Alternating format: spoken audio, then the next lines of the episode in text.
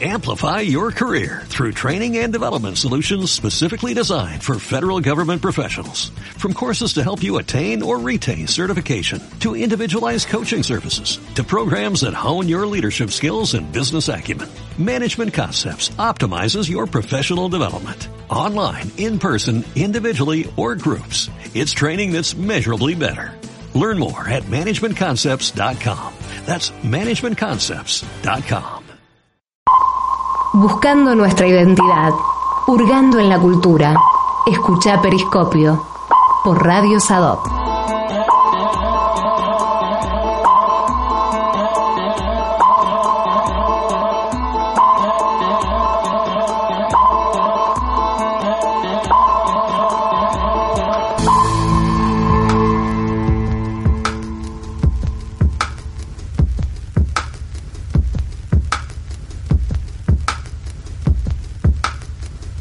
Bienvenidos acá a Radio Sadop, un nuevo especial y hoy vamos a hablar de un tema que se viene, que está en las puertas de, y en la cabeza de todo trabajador. El trabajo del futuro, cómo se va a adaptar el trabajador, el laburante a pie, al trabajo del futuro, el trabajo que se viene, que incluye computadoras y muchísima tecnología, y eso produce un miedo muy, muy grande, sobre todo por la fuente de trabajo. Para hablar sobre este tema tenemos a Juan Pablo Caponfilas, es abogado laboralista y la verdad, eh, por lo que estuvimos hablando antes de empezar el programa y por lo que leímos de él, sabe muchísimo sobre este tema. ¿Cómo andas Juan Pablo? ¿Qué tal? Buenos, buenos días. Es un inmenso honor para mí estar presente en la radio, así que le agradezco. El tema de futuro del trabajo es algo que la OIT ha tomado como uno de los paradigmas para el año que viene, en la reunión internacional en Ginebra, y en esa reunión se va a tratar justamente como uno de los siete temas de los 100 años del OIT, el futuro del trabajo. Y para ello, la OIT ha redactado unos cinco documentos muy importantes que están eh, publicados en la página del SADOP, en sadop.net se van a poder consultar. Y allí, en esos documentos de, que están en la página de, de la entidad sindical, que están linkeados con el sitio de OIT, están cuáles son los conceptos que el OIT refiere respecto del futuro del trabajo. Bueno, ¿y cuáles son esos conceptos?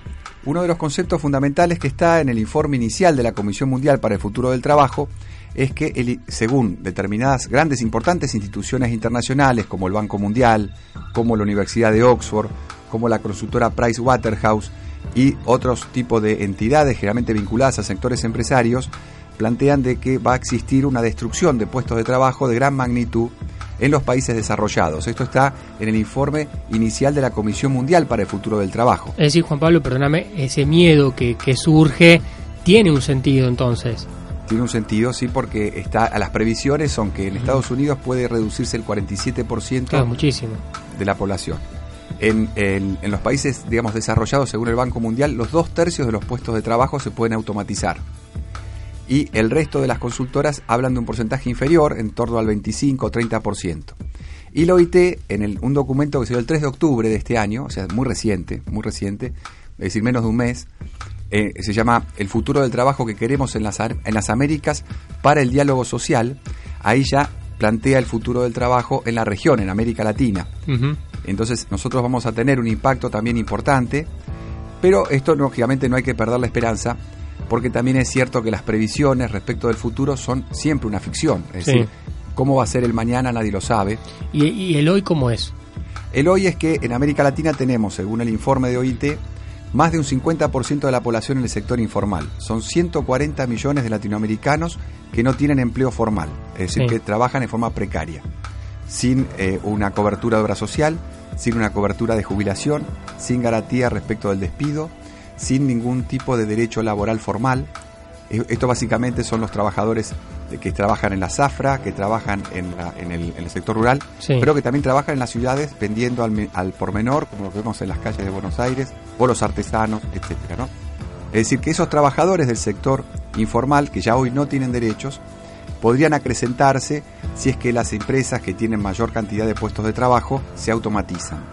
Entonces en América Latina el impacto va a ser diferente a los países desarrollados y tal vez la esperanza que nosotros podemos tener es que aquellos países que lideran hoy la, la cuarta revolución industrial, como Estados Unidos, como Japón, como Alemania, son países que están hoy en situación de pleno empleo.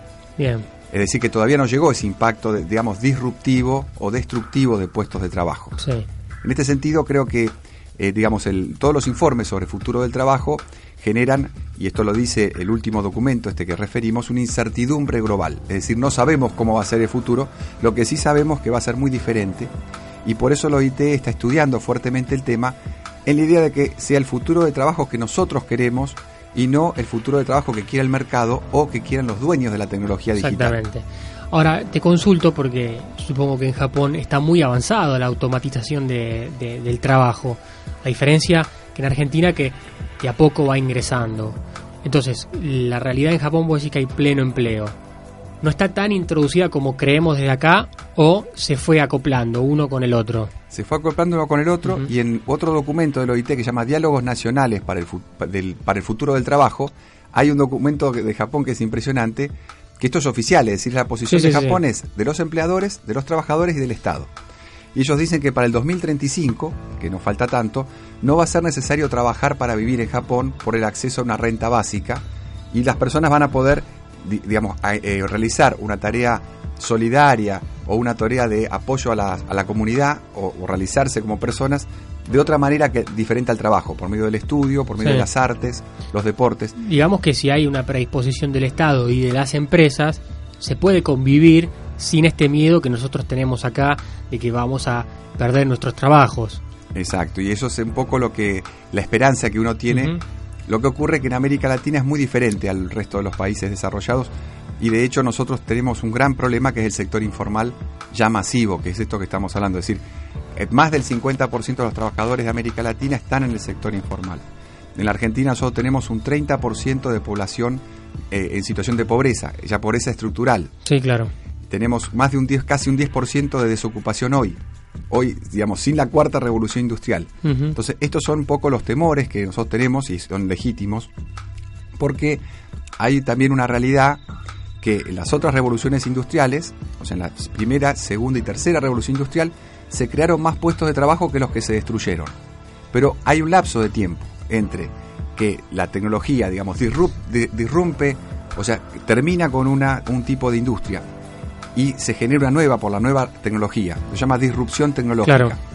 El problema es el lapso de tiempo que va entre la destrucción del empleo de la vieja tecnología y la creación de nuevos empleos de la nueva tecnología digital, en este caso de o 4.0. Claro, hay un vacío terrible en el medio. En el medio. Entonces, ¿qué hacemos con los trabajadores que pierden su puesto de trabajo allí y no se pueden reincorporar a la nueva tecnología del conocimiento?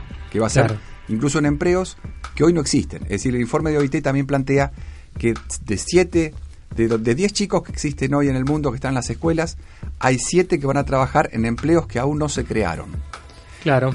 Pero esto, claro, estos son previsiones ficcionales, por eso en un estudio una, de distintas publicaciones que he realizado, eh, ya en algunas en, revistas jurídicas o en otras publicaciones, digamos, de una, de una asociación con la que yo participo, un grupo de amigos en realidad, que es el equipo federal del trabajo, nosotros hicimos una publicación colectiva y en ese trabajo lo que una de las cosas que se plantea es que en realidad el futuro siempre es una ficción vista de esta manera. Por ejemplo, eh, hay digamos previsiones que en el pasado nunca se cumplieron. Por ejemplo, una fue la hambruna en China. En el siglo XX se pensaba que iba a existir una gran hambruna en China y la revolución verde que permitió que el fósforo y el nitrógeno se sintetizaran y eso generó fertilización en la tierra, aumento de la producción agrícola y evitó la hambruna en China. Es decir, esas previsiones sobre el futuro no siempre se, se producen. En este sentido, creo que todo lo vinculado al futuro del trabajo está de alguna manera vinculado a una ficción, es decir, nosotros no sabemos qué va a pasar. Por eso hay que tomarlo con pinzas a todas estas eh, previsiones. Juan Pablo, hablamos de previsiones, pero uno cuando habla del trabajo que tiene que ver con computadoras y mecanizado por ahí, lo primero que piensa es en un brazo robótico armando un auto que ya ocurre, pero uno primero viene eso. Pero nosotros tenemos el trabajo eh, de las plataformas digitales, que es hoy, y también es un nuevo un trabajo de nuevas tecnologías, digamos. Hoy lo vemos en la calle todo el tiempo, y tiene que ver con ese trabajo informal que vos también hablabas, de gente que paga un monotributo, no tiene cobertura de su empleador, porque se ampara en que justamente le está dando un servicio a través de una plataforma digital y no tiene por qué cumplir con las leyes de trabajo y que está totalmente desprotegido ante la ley. Es una excelente pregunta. Eh, el tema de las plataformas digitales, de lo que la OIT llama economía de plataforma o gig economy, así lo trata en el informe inicial de la Comisión Mundial para el Futuro del Trabajo, que está en la página 50 de este gran documento accesible, digamos, público. ¿no? Allí se explica el tema de las plataformas digitales, que desde el punto de vista, digamos, del empleo es una parte muy chiquita de la economía a nivel mundial, como es una parte muy chiquita de la economía en nuestro país y en América Latina en general, pero que genera una gran irritación social, porque se establece un sistema de plataforma digital que en realidad es una informalidad tecnológica. Exactamente. Eso es una informalidad del siglo XXI. Y entonces la tendencia a nivel mundial, en distintas eh, informaciones que nos llegan, digamos, tanto del OIT como de distintos portales eh, de noticias europeos, hay una tendencia muy fuerte a que estas economías de plataforma terminen con regularizar los puestos de trabajo y realmente reconocerle derechos laborales a esos, entre comillas, falsos autónomos. Mm. Así, por ejemplo, en España ha existido, de parte de la Hacienda Española, una fuerte multa a una de las empresas de, plataformas digitales que establece una sanción por eh, no reconocer derechos de la seguridad social y evadir, digamos, derechos de la seguridad social a esos trabajadores. En Estados Unidos hay un fallo muy importante de la Unión de Taxistas de Nueva York contra dos eh, choferes de Uber, en donde la Unión de Taxistas le hace un juicio a esos choferes reclamándole que participen dentro de un fondo indemnizatorio. Mm. la justicia le da la razón. Ese es otro de los antecedentes. Y en Dinamarca existe un convenio colectivo de un sindicato que incorpora a trabajadores de plataforma digital en un acuerdo, digamos ya por convenio colectivo y le da derechos laborales a esos trabajadores. Es decir, que hay una tendencia administrativa, judicial y también convencional de parte de los, de los sindicatos de incorporar a esos trabajadores a una relación de empleo formal. Claro, más que nada por un tema de protección.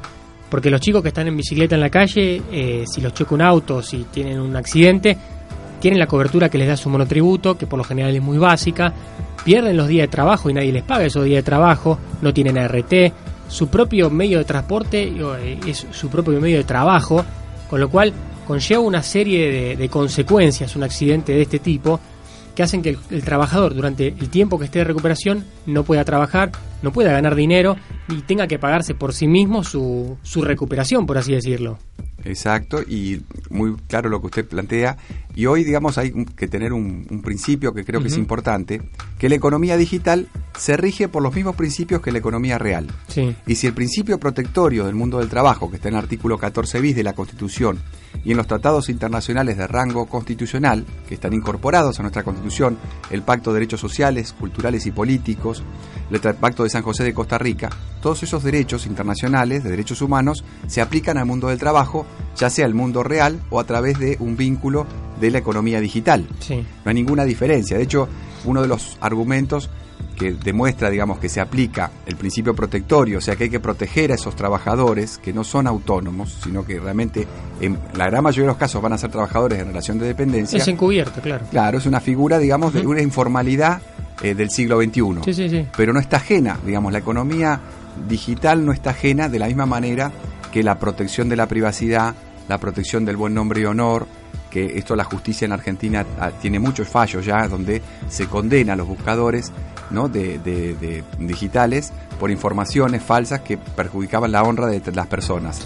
o el buen nombre y honor o lo que fuera. Son responsables. Entonces, de la misma manera, digamos, este tipo de portales, ¿no? de portales digamos que establecen eh, un vínculo entre el usuario y el trabajador que realiza ese trabajo, no siempre que se pruebe que hay una relación de dependencia, o sea que hay un, una situación de lo que se llama hiposuficiencia económica del parte del trabajador. O sea, no es, el trabajador no puede considerarse un empresario, hay relación de trabajo.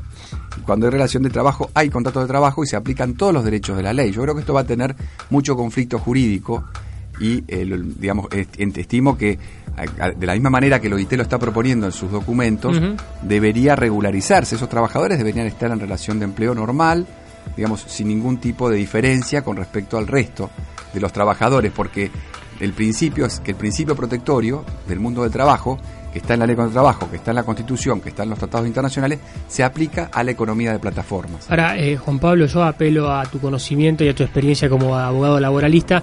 Te pregunto desde mi desconocimiento absoluto. ¿Estas empresas están incurriendo en alguna irregularidad? Yo lo que podría decir es que en principio deberían ser controladas por los órganos, digamos, de, eh, administración y establecer, son los jueces y son el poder administrador el que establece esa cuestión. Y acá, en Argentina no hay un vacío legal con respecto a no, esto. No, no, no hay vacío porque ya le digo, la Constitución Nacional se aplica a la economía digital y se aplica también a la economía real, en los mismos términos. Sí. Lo que ocurre es que uno no puede calificar en esos términos que usted dice, sino eso debería ser función, en caso de que exista un conflicto, de una solución administrativa o judicial. Claro. Lo que sí es claro que siempre que, o sea, cuando, cuando no hay relación de trabajo, cuando la persona que presta un servicio es un empresario, ese, es lo, que va a definir. Si yo presto un servicio a favor de otro a través de una remuneración, hay lo que se llama relación de trabajo. Salvo que la persona que presta el servicio sea pueda ser calificada una empresa, como un empresario. Claro. Que esto ocurre, por ejemplo, en los servicios profesionales. ¿no? La, la mayoría de los servicios profesionales son microempresarios, o sea, que dan servicios de distintos... Ahora, cuando esto no ocurre, cuando hay un trabajador en una situación hiposuficiente, que cobra un salario muy cercano al salario mínimo vital y móvil, que cumple órdenes, que tiene sanciones, evidentemente ahí nos acercamos a la figura de la relación de trabajo, que hace presumir la existencia de un contrato. Y esto es un aporte del derecho al derecho internacional de parte del laboralismo latinoamericano. Claro, mira. Porque en realidad la presunción de la relación de empleo es un aporte original del laboralismo latinoamericano, de Uruguay, de Argentina, de Brasil, digamos que los, los autores argentinos, brasileros, uruguayos, plantearon esto en la OIT y ahí hay una serie de presunciones, que la OIT tiene incluso recomendaciones, tiene, digamos, conceptos de cuándo hay, cuándo debe presumirse la existencia de una relación laboral. Y estas son las figuras, o sea, cuando hay un trabajador en situación de hiposuficiencia, o sea, que tiene un salario muy bajo, que no puede ser considerado un empresario, sino que es un trabajador. No, de hecho el trabajador siempre está en desventaja con la empresa, en todo sentido, siempre en desventaja. Por eso existen los sindicatos que se sientan a negociar un salario, porque el trabajador cuando se sienta a negociar con una empresa está siempre en desventaja y quien corre con la mayoría de, potencia y de prepotencia es el empresario que te va a decir sí o no. Para eso están los sindicatos. Exacto. Entonces yo creo que es en esas situaciones es muy probable, digamos que como lo OIT lo plantea, lo OIT lo plantea página 50 de este informe. Es decir, es muy claro el planteo del OIT en el sentido de que debe reconocerse a los trabajadores de la economía de plataformas, le dicen ellos, ¿no? Economía de plataformas, debe reconocerse en los derechos laborales normales, tradicionales, y ahí es donde están estos conceptos. O sea, esto no es una cosa, digamos, lo importante de la OIT es que da, le da a los trabajadores una gran eh, argumento de peso, ¿no? Porque si la OIT, que es un organismo de Naciones Unidas, está planteando... Claro, lo reconoce. Los trabajadores de plataforma deben tener derechos laborales, bueno, me parece que no deberíamos por qué desoír, ¿no? Eh, aparte nosotros formamos parte de la OIT, la Argentina, Exactamente. incluso la Corte Suprema, en dos importantes casos, polémicos por ciento, yo no coincido en, todos sus términos en la, con la, el argumento de esos fallos, pero sí la Corte dice que las, las decisiones del Comité de Libertad Sindical y de la Comisión de Expertos del OIT deben ser aplicados en Argentina como los convenios de OIT. Entonces, de alguna manera, yo no coincido del todo desde el punto de vista doctrinario, pero sí puedo decir que, evidentemente, para la Corte Suprema Argentina, lo que la OIT opine tiene un peso jurídico. Exactamente. Tiene un valor. O sea, no es una opinión, digamos, de, un tercero. No es algo al azar. claro, no es equiparable a una consultora. Exactamente. O a un, digamos, a un eh, organismo sindical, sino que realmente tiene un valor jurídico lo que opina la OIT en la Argentina, ¿no? después de estos dos fallos. Entonces, eh, creo que en ese sentido me parece que este planteo, digamos, de que los trabajadores de la economía digital o de la economía de plataforma tienen que tener derechos laborales, parece una conclusión absolutamente irrefutable. Exactamente. Juan Pablo, si te parece, vamos un corte y escuchamos un poco de música y cuando volvemos me gustaría que hablemos un poquito de la situación del docente que justamente trabaja a través de plataformas digitales. Bueno, estamos hablando con Juan Pablo Caponfilas, abogado laboralista, especialista en este tipo de temas de nuevas tecnologías del trabajo. Este, ya seguimos con más Radio Sado.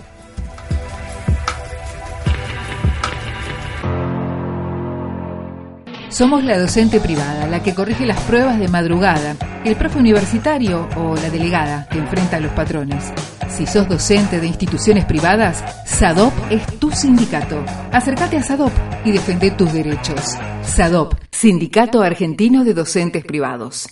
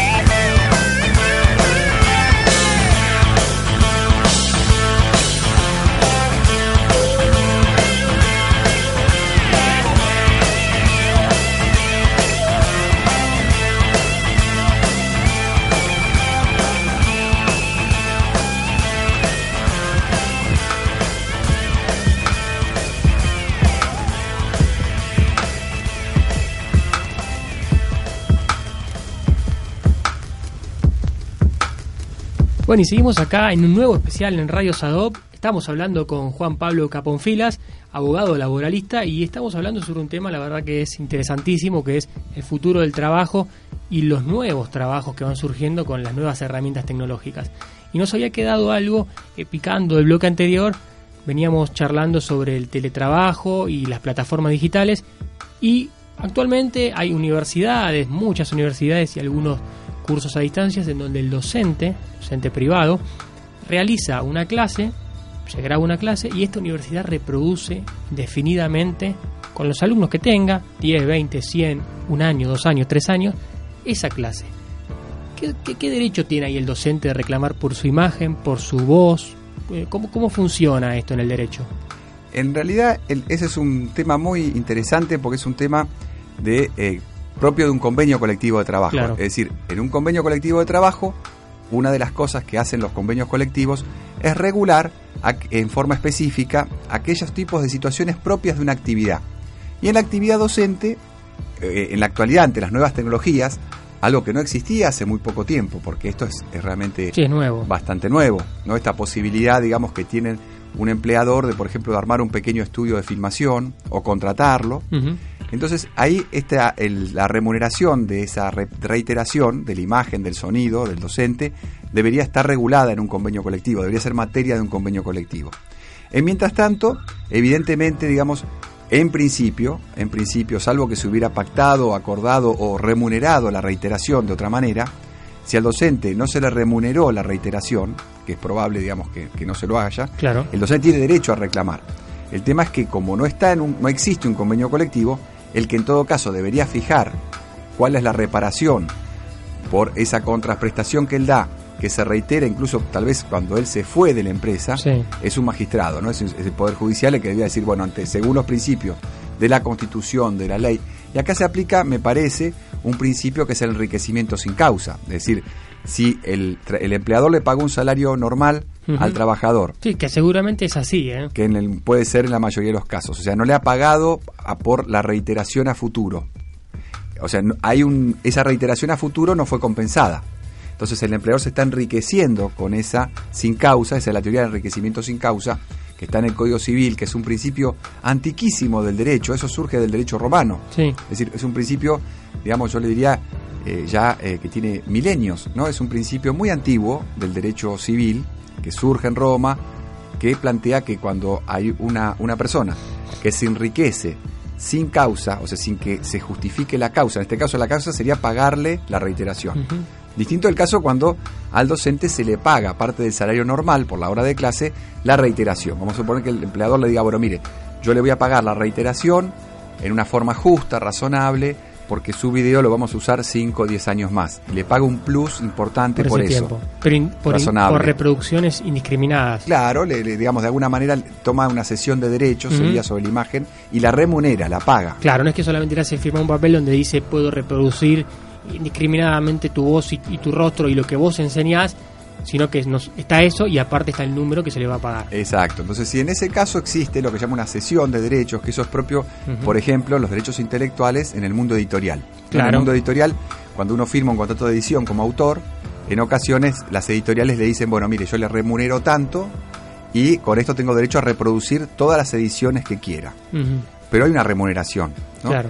El tema es cuando hay un abuso del derecho de parte del el que utiliza el derecho intelectual, en este caso la voz, las ideas del docente. Entonces eso debe ser reparado. ¿De qué manera? Por convenio colectivo y en ausencia de convenio colectivo por acuerdo de partes, o sea, eh, precisamente pagarle un plus importante por esa repetición o repetición. Y si no hay nada de eso, se aplicaría la teoría del enriquecimiento sin causa y ahí son los magistrados en caso de disputa entre empleador y trabajador los que van a resolver la controversia.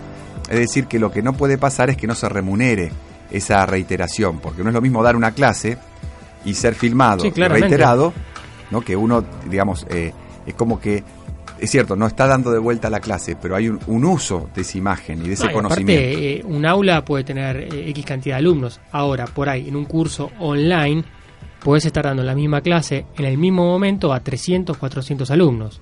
Exacto, hay un tema de salario justo. Eso sería lo que la Constitución habla, la, remuneración justa. La remuneración mm. justa es pagar el trabajo conforme la calidad que ese trabajo tenga, conforme el beneficio que le genere al empleador y que no exista una situación, digamos, de injusticia en ese vínculo. También, palabra muy antigua, porque la justicia conmutativa sería en este caso, ya fue planteada por los griegos en su momento. Aristóteles es uno de esos, eh, digamos, que eh, plantea ya en su momento lo que la justicia conmutativa es contraprestar más o menos en los mismos términos. O sea, si mi trabajo le genera al empleador un beneficio, yo tengo que tener una contraprestación justa.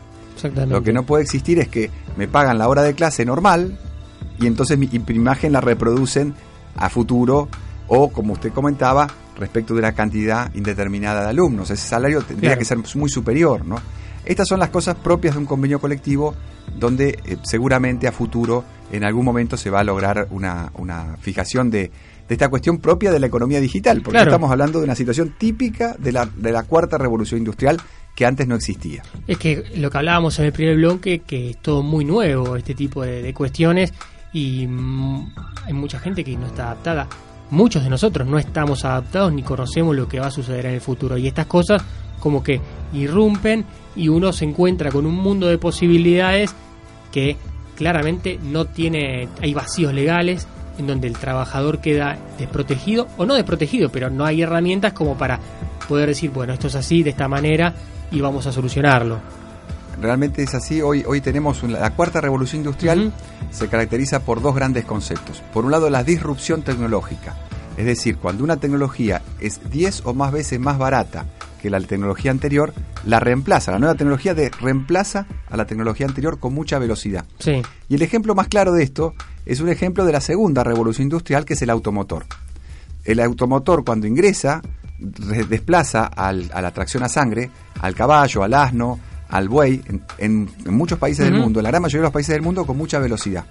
Pero ¿qué pasó? Cuando vienen los automotores, se generó un montón de trabajo, que es la industria automotriz. Claro al punto tal que la industria automotriz lidera la segunda revolución industrial y un gran libro, que es uno de los libros que yo cito en el trabajo que le comentaba respecto del futuro del trabajo, es, eh, es eh, Un Mundo Feliz de Huxley. Y en Un Mundo Feliz de Huxley, los años no son antes y después de Cristo, son antes y después de Ford.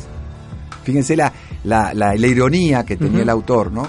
Es decir, el autor considera que Ford, en ese mundo feliz, imaginario, distópico, atroz, un mundo signado, digamos, por la opresión, por una opresión muy sutil, porque éramos todos felices, entre comillas, un mundo de castas.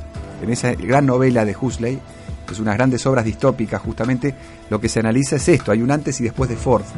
Es decir, eh, hay realmente.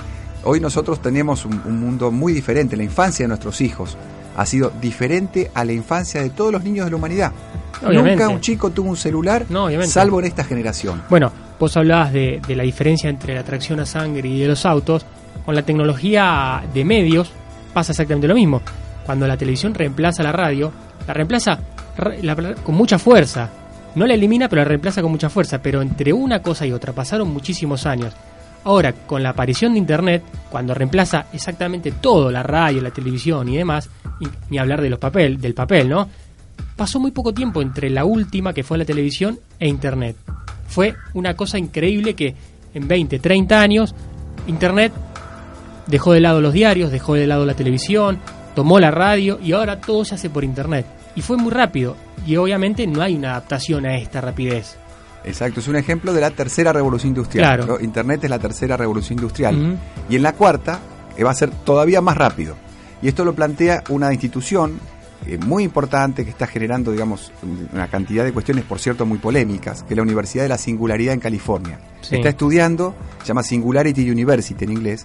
Hay un canal de YouTube, hay dos canales de YouTube que yo puedo recomendar, tres en realidad, que son, incluso tienen más eh, actualidad que los libros.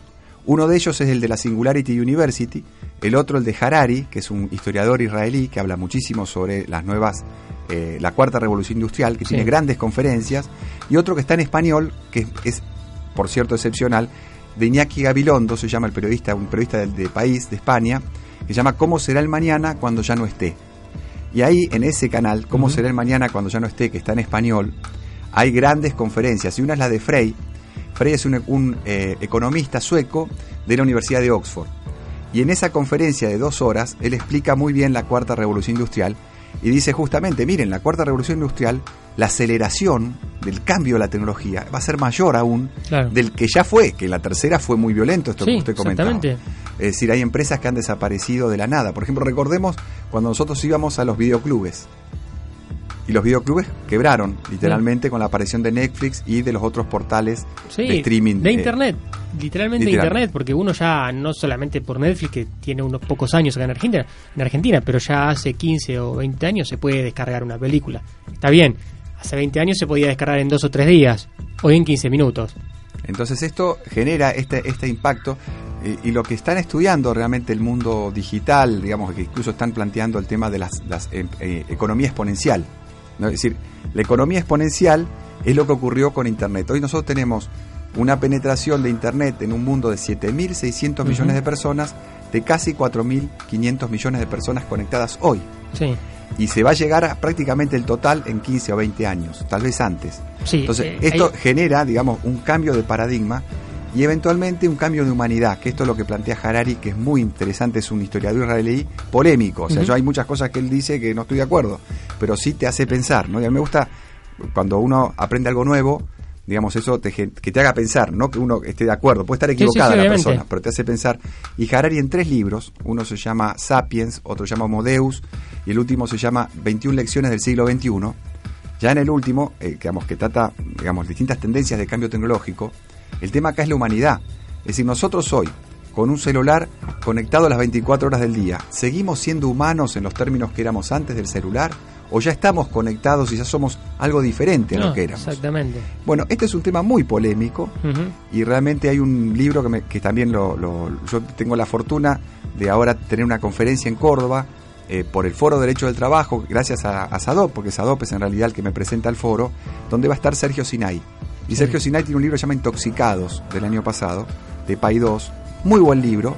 Y en ese libro él plantea justamente que estamos intoxicados por el exceso de información y entonces tenemos una vida peor, digamos la que teníamos antes de la cantidad de información que recibimos, los correos electrónicos de spam, que todos los días nos plantean un deseo nuevo, entonces, todo, digamos, nosotros vemos en nuestra vida normal y de repente aparecen las promociones de productos baratos que no necesitamos, de viajes que no queremos hacer y de repente nos surgen esos deseos que no podemos cumplir porque económicamente no tenemos el dinero y nos genera, o lo que pasa con, con las redes. Sí, en realidad eh, tiene que ver con, la globalización, digamos. Eh, antes, cuando eh, las noticias no corrían a través de un cable, como puede ser la televisión o el telégrafo y demás, por ahí eh, una noticia que venía de Europa tardaba meses en llegar acá. Y hoy nosotros, a través de nuestro celular, como bien lo decís vos, podemos enterarnos cuando hay un gol de Messi en España, en el mismo momento.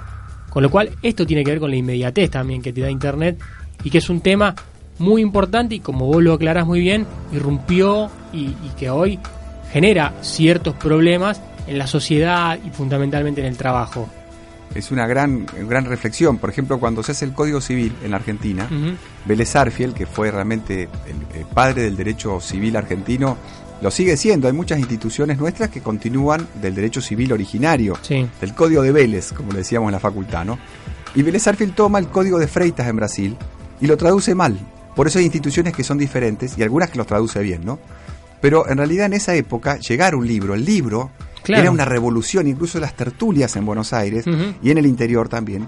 A veces los intelectuales leían y hablaban de lo que los libros leían. Hoy nadie habla del libro que uno lee. O sea, ha cambiado todo con la tecnología digital y ha cambiado la infancia. Y yo creo que ahí es donde nosotros tenemos un llamado de atención muy fuerte, porque hoy, y eso uno de los autores que, que he leído justamente, esto lo explica bien Harari en uno de sus libros, dice, antes un chico joven en una tribu africana se sentía bien, porque él era más joven que el resto de los ancianos de la tribu. Claro. Y estaba plenamente feliz y se sentía feliz con su cuerpo, con su imagen, solamente por la juventud.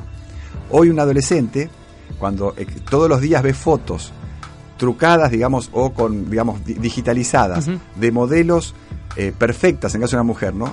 Por más bonita que sea la nena, ve siempre que hay alguien más bonito que ella. O el varón, alguien más fachero, con más facha que él y entonces no tiene esa autoestima como tenía el chico en África. No, y por eso es más fácil venderle productos. Es la manera, claro, es la manera de vender productos. Entonces, en realidad, una de, de las cosas que plantea la singularidad, esta institución, Dice, mire, en realidad los teléfonos digitales a futuro van a ser gratuitos, porque si no son gratuitos la gente no va a poder comprar a través de los teléfonos. O sea, esta mercantilización de la vida, esta eh, idealización de la imagen que no existe, porque la imagen de, digamos, del, modelo, de la modelo, de fama o del actor principal está trucada, es una ficción, no está por medios tecnológicos. Es una utopía. Claro, entonces eso genera un clima, digamos, de intoxicación. Por eso el libro de Sinai a mí me gustó porque, digo, es, eh, habla de un tema muy profundo, el lenguaje nuestro, propio argentino, ¿no? En este sentido yo creo que nosotros tenemos que estudiar mucho el futuro del trabajo, no es un tema menor y, realmente los documentos de OIT son extraordinarios, nosotros vamos a subirlos todos a la página de, de SADOP. Hay uno de la FAO que es muy importante que hoy para tener una idea del mundo, ¿no? El mundo global, tenemos 824 eh, millones de personas en todo el mundo, o sea, casi un billón de personas con, en la extrema pobreza. Sí. Es impresionante. Y después tenemos según un, un estudio de eh, unos eh, médicos de Suecia muy importantes, un que falleció el año pasado, se llama Rollins, Hans Rollins, que tiene charlas TED en internet muy buenas, muy divertidas, porque él, digamos, era, aparte era un showman, aparte de ser médico, ¿no? Lo, te lo traducía las estadísticas, las, digamos, la, las, las, las ponía al alcance de cualquier persona. De cualquier persona. Entonces, el libro Factfulness se llama, el conocimiento de los hechos. En ese libro, no traducido todavía al español, hay un diagrama del mundo y dice, mire, hay un billón de personas que viven en la extrema pobreza, hay un billón de personas que viven muy bien, y en el medio hay 6 billones de personas que viven mal o regular. Fíjense la inequidad, ¿no? Es sí, obviamente. Un octavo del mundo vive bien y el resto vive mal, muy mal o regular. Entonces es un mundo muy desigual. Sí. Bien, les recordamos, estamos hablando, hablando perdón, con el abogado laboralista eh, Juan Pablo Caponfilas. Vamos a ir un corte, vamos a escuchar un poquito de música y ya después nos metemos en el último bloque de este especial.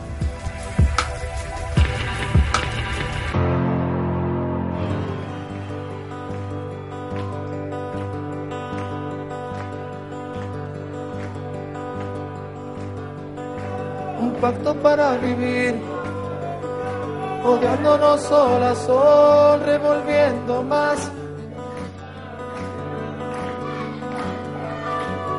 En los restos de un amor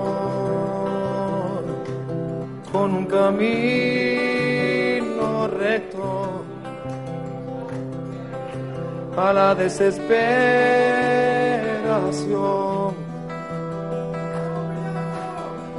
desenlace en un cuento de terror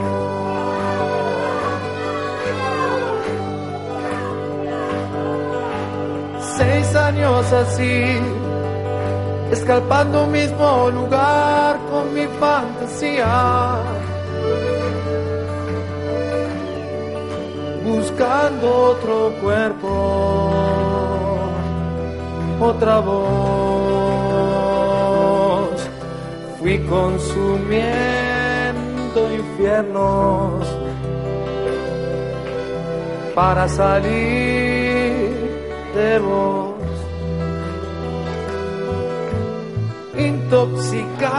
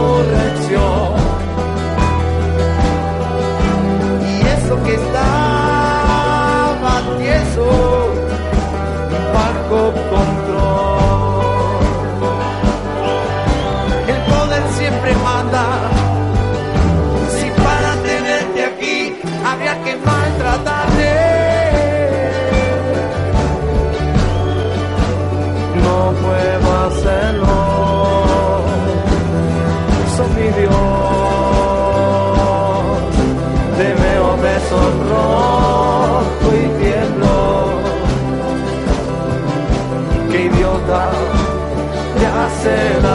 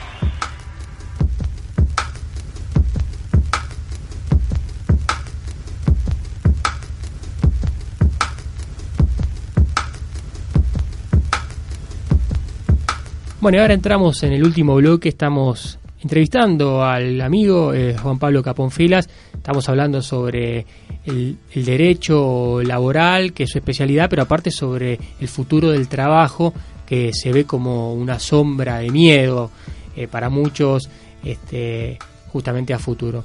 Juan Pablo, eh, ¿qué herramientas legales o se están preparando para que justamente los trabajadores tengan resguardo en casos donde no lo hay? La primera herramienta es el estudio de los documentos de OIT. En los documentos de OIT hay muchísima información y esencialmente el OIT plantea que el futuro del trabajo es el futuro del trabajo que nosotros queremos, el futuro del trabajo que quieren los trabajadores, el futuro del trabajo que quieren los estados, el futuro del trabajo que quieren los empleadores y no que esto lo establezca el mercado. Bien. Entonces el primer concepto que yo puedo transmitirles es que todo el sistema jurídico vigente hoy es suficiente para tutelar al trabajador ante el futuro del trabajo. El tema es que las herramientas jurídicas se utilicen adecuadamente y una de ellas es la negociación colectiva. Es decir, debería ser motivo y un capítulo especial de todo convenio colectivo de trabajo el tema de las nuevas tecnologías, el tema de cómo protegemos a los trabajadores que pierden los empleos por la nueva tecnología, cómo reubicamos a esos trabajadores, cómo les permitimos capacitarse, una determinada protección ya convencional y eventualmente también legal. Y ahí hay, por ejemplo, uno de, las, de los que se habla es la renta básica universal, tema por cierto muy polémico. Pero evidentemente, digamos, si nosotros vamos a tener disrupción tecnológica y pérdida masivas de empleo, hay que asistir a esos trabajadores cual. que pierden el puesto de trabajo hasta que puedan incorporarse a la nueva revolución industrial. Bueno, vos decías algo que es clave, que es la capacitación. La capacitación es realmente un tema muy importante, uno de los elementos que se plantean hoy en los canales eh, en YouTube de, la te- de nuevas tecnologías. Uno de ellos es el de Harari que comentaba, otro el de la Universidad de la Singularidad, otro el de Iñaki Gabilondo, cómo será el mañana cuando ya no esté. Y determinadas conferencias o charlas TED, muy interesantes algunas de ellas, otras no. Pero lo cierto es que lo que se plantea es que cada 10 años las personas van a tener que capacitarse fuertemente y eventualmente tener un nuevo empleo, una nueva profesión. Y esto genera una gran angustia, Claro. porque es muy difícil volver a prepararse cada 10 años. No es lo mismo cambiar de empleo a los 30, a los 40, a los 50, a los 60, a Sí. los 70. Y aparte eso también va a influir en el mercado laboral, eh, una competencia entre trabajadores que justamente la capacitación puede hacer la diferencia.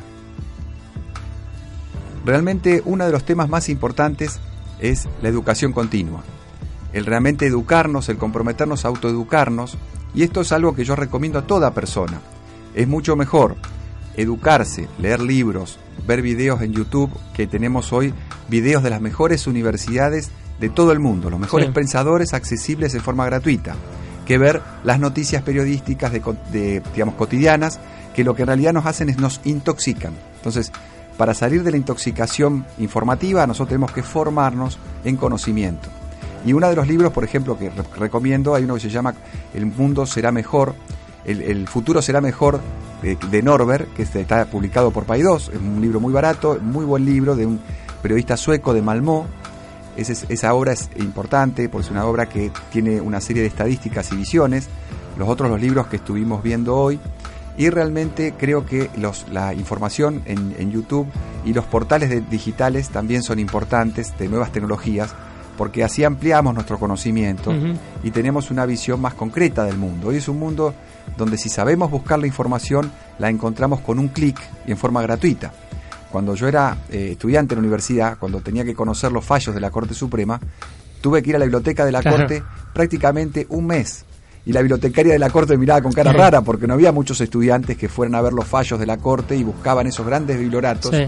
Y hoy con acceder a un portal digital, eh, digamos eh, que son pagos esos, pero no son muy caros, uno tiene todos los fallos de la Corte Suprema en forma absolutamente instantánea, o en el Centro de Información Judicial muchas veces lo encuentra en forma gratuita. Sí, sí, sí. Entonces, esto realmente yo digo, hoy lo que nosotros tenemos que trabajar con nuestros hijos, en la educación de nuestros hijos y en la autoeducación, es tener hambre de conocimiento.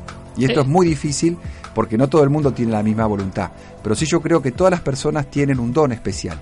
Entonces, si nosotros ayudamos a nuestros hijos a encontrar su don, o nos damos cuenta por medio del autoconocimiento qué don propio tenemos, nos vamos a poder autoeducar para estar, tener mejores herramientas para el futuro del trabajo. Es decir, estas herramientas las tenemos al alcance de la mano. las tenemos al alcance de la mano y realmente si nosotros tenemos hambre de conocimiento, hambre de, de sabiduría, podemos autoeducarnos y elegimos, digamos, el camino del saber, no creo que va- tenemos eh, muchas herramientas y vamos a ser más felices también, ¿no? Porque el autoconocimiento es una de las maneras realmente de alcanzar una cierta plenitud, cierta, porque la vida siempre es difícil y, y- y dura en muchos aspectos, y más en un país como la Argentina tan difícil de vivir. Argentina, un país sin moneda, es muy difícil vivir en un país sin moneda, ¿no? Sí. Y, y con instituciones débiles. Pero no obstante eso, digamos, vivimos en una- un hermoso país, igual América Latina es un país lleno de vida, que esto lo explicaba García Márquez en su discurso, cuando él recibe el premio Nobel, dice, la revolución de la vida de América Latina, o Pablo Neruda, cuando decía, no perdamos jamás la esperanza, en- entraremos en las espléndidas ciudades con esperanza, este era el mensaje de Neruda cuando recibe el premio Nobel, es decir, es, un continente lleno de vida, de luz, de alegría, de música, y eso nosotros tenemos que elegir esa, eh, digamos, la plenitud de la vida. Y alejarnos de la intoxicación que de digamos de, de los de, la- de los portales digitales de la información permanente y usar las herramientas tecnológicas en beneficio de nuestra autoformación, autocapacitación y en lo posible hacerlo con amigos. Yo creo que la mejor manera de educarnos y autoeducarnos es con un grupo de amigos. Entonces, con un grupo de amigos, incluso de diferentes edades, distintas profesiones, interdisciplinario, ahí es donde me parece que uno se puede formar en un sindicato, en un club, en un grupo de profesionales, en un grupo de amigos que tengan intereses comunes y estudiar en conjunto las nuevas tecnologías, las nuevas visiones del mundo y también la historia. La historia enseña mucho. Sí, obviamente. Bien, Juan Pablo, entonces, para dejar tranquilo a todos los que nos escucharon hoy, no hay que sentarse a esperar el futuro, sino que ir a- hay que ir a buscarlo, capacitándose, leyéndose, leyendo, perdón, investigando, y no hay que tener miedo. No hay que tener miedo porque en realidad los, las revoluciones anteriores, las revoluciones industriales anteriores, crearon más empleo que los que destruyeron. Y es muy probable que la cuarta revolución industrial ocurra lo mismo. Y la manera de surfear esa ola que vamos a tener, creo que a nivel personal lo que nosotros podemos hacer es ser activos en nuestra formación. Y, y tenemos que tener hambre de conocimiento. Esto me gustaría, digamos, introducir este concepto, ser activos y no pasivos, no espectadores, que es como dice el OIT, el futuro de trabajo que nosotros queremos Exactamente. y no el futuro del trabajo que nos van a imponer. Bien, que así sea entonces, Juan Pablo. eh, muchísimas gracias por haber estado acá en Radio Sadop. La verdad tuvimos prácticamente una hora de charla interesantísima, eh, con muchísima información que la verdad para todos los docentes que nos están escuchando y para todo el público que nos está escuchando va a ser de muchísima utilidad. Muchas gracias y un placer hablar con usted. Bien, y ahora nos despedimos. Pasaba acá por un nuevo especial en Radio Sadop Juan Pablo Capón Filas, abogado laboralista, y con él hablamos sobre las nuevas tecnologías y el trabajo. Nos vemos dentro de muy poco tiempo.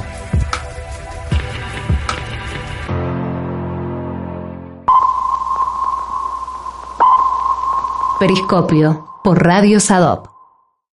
Amplify your career through training and development solutions specifically designed for federal government professionals. From courses to help you attain or retain certification, to individualized coaching services, to programs that hone your leadership skills and business acumen, Management Concepts optimizes your professional development. Online, in person, individually, or groups. It's training that's measurably better.